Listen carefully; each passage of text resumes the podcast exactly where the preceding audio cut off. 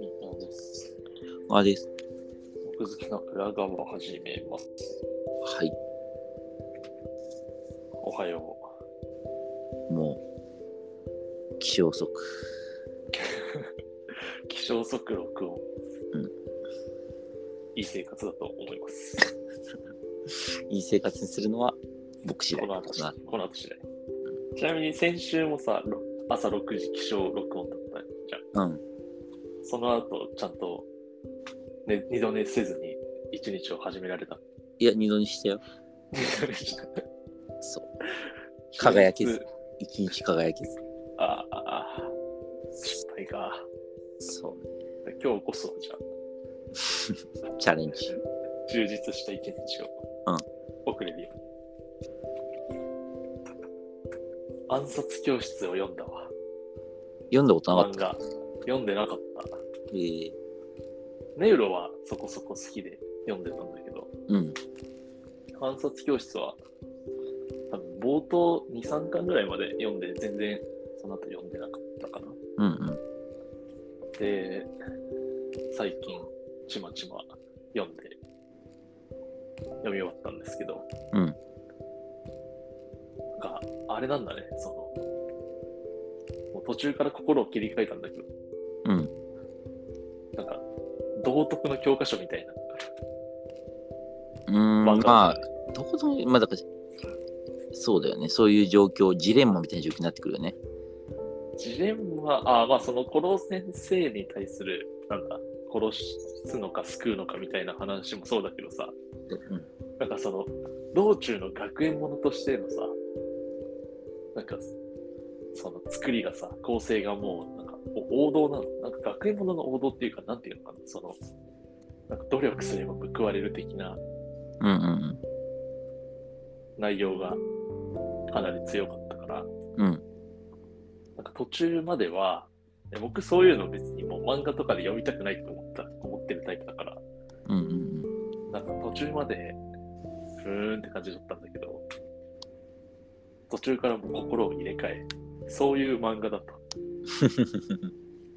いうふうに、うん。どんな教育教育してたかな最近読んだいやけ結ど。こうしてたと僕は思っちゃったけど。あ、本当そうか。うーん。うん。まあでも途中から本当心を入れ替えて、あのそういう漫画だというふうに受け入れてからは、うん楽しめたよね。うんうん。そこの、あの、心の入れ替えが大事だなっていう。うんうんうん。入れ替えられないとあれ途中で離脱しちゃうかもしれない。なるほど。そっかそっか。あんまり離脱したって話は聞かなかった気がするけどね。あ本当じみんな受け入れてるのかなそれとももう学園ものだったら、ああいう話は出てくるっていうのはもう、そういうものなのか。うんいや、そんなことないです。だいぶ、あの、論理寄りじゃんだって別に恋愛もなんかさ最低限ですよ。とにかくね。この難しい感じだ暗殺のスキルを。うんうん。うん。あそっか、学園ものではないのかなななんだろうなな何者っていうのかななんかすごい斬新ではあるから、そういうのが新しかったのかなうん、だから、えっと、異常な設定でベタをやるみたいな漫画じゃない。ああ、それだね。そっうか。異常な設定で出たね。なんか前もこの話しなかったっけん。うん、でいや、なんか暗殺教室の時にしたのような気も若干するけど、暗殺教室の話したっけ何してるっけどわかんないけど、まあ、とにかくそういう感じで、そのなんか、一個さ、えっと、月を破壊した人が、なぜなぜか先生になって、僕らが彼らを、彼を暗殺するみたいなさ、うん。っていうとこから。そしたら、まあ、臨修学旅行だろうが、テストだろうが、全部異常なね、ものになるから。松井優生のギャグは好きだもん。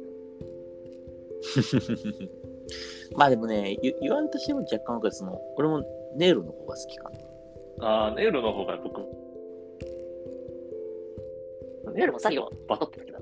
まあ、まあ、でもネイルはずっと面白かった。まあ暗殺教室も面白かったから最後まで読めたんだけど。うんうん。いやー、松井優生はでも本当すごいね。うん、今もね、アニメ決まったしね、逃げ上手の赤木。松松井優生がすごって思って、松井優生について調べてたら、うん。なんかジャンプ史上初の快挙を成し遂げているらしい。へえ。なんか、初連載かな初連載から3作品連続でうん。コミック10巻以上。あ、それはこ初れをめやてっなた人はいないなかったんだけど、うんそ。の松井優生が初めてやったと。なるほどね。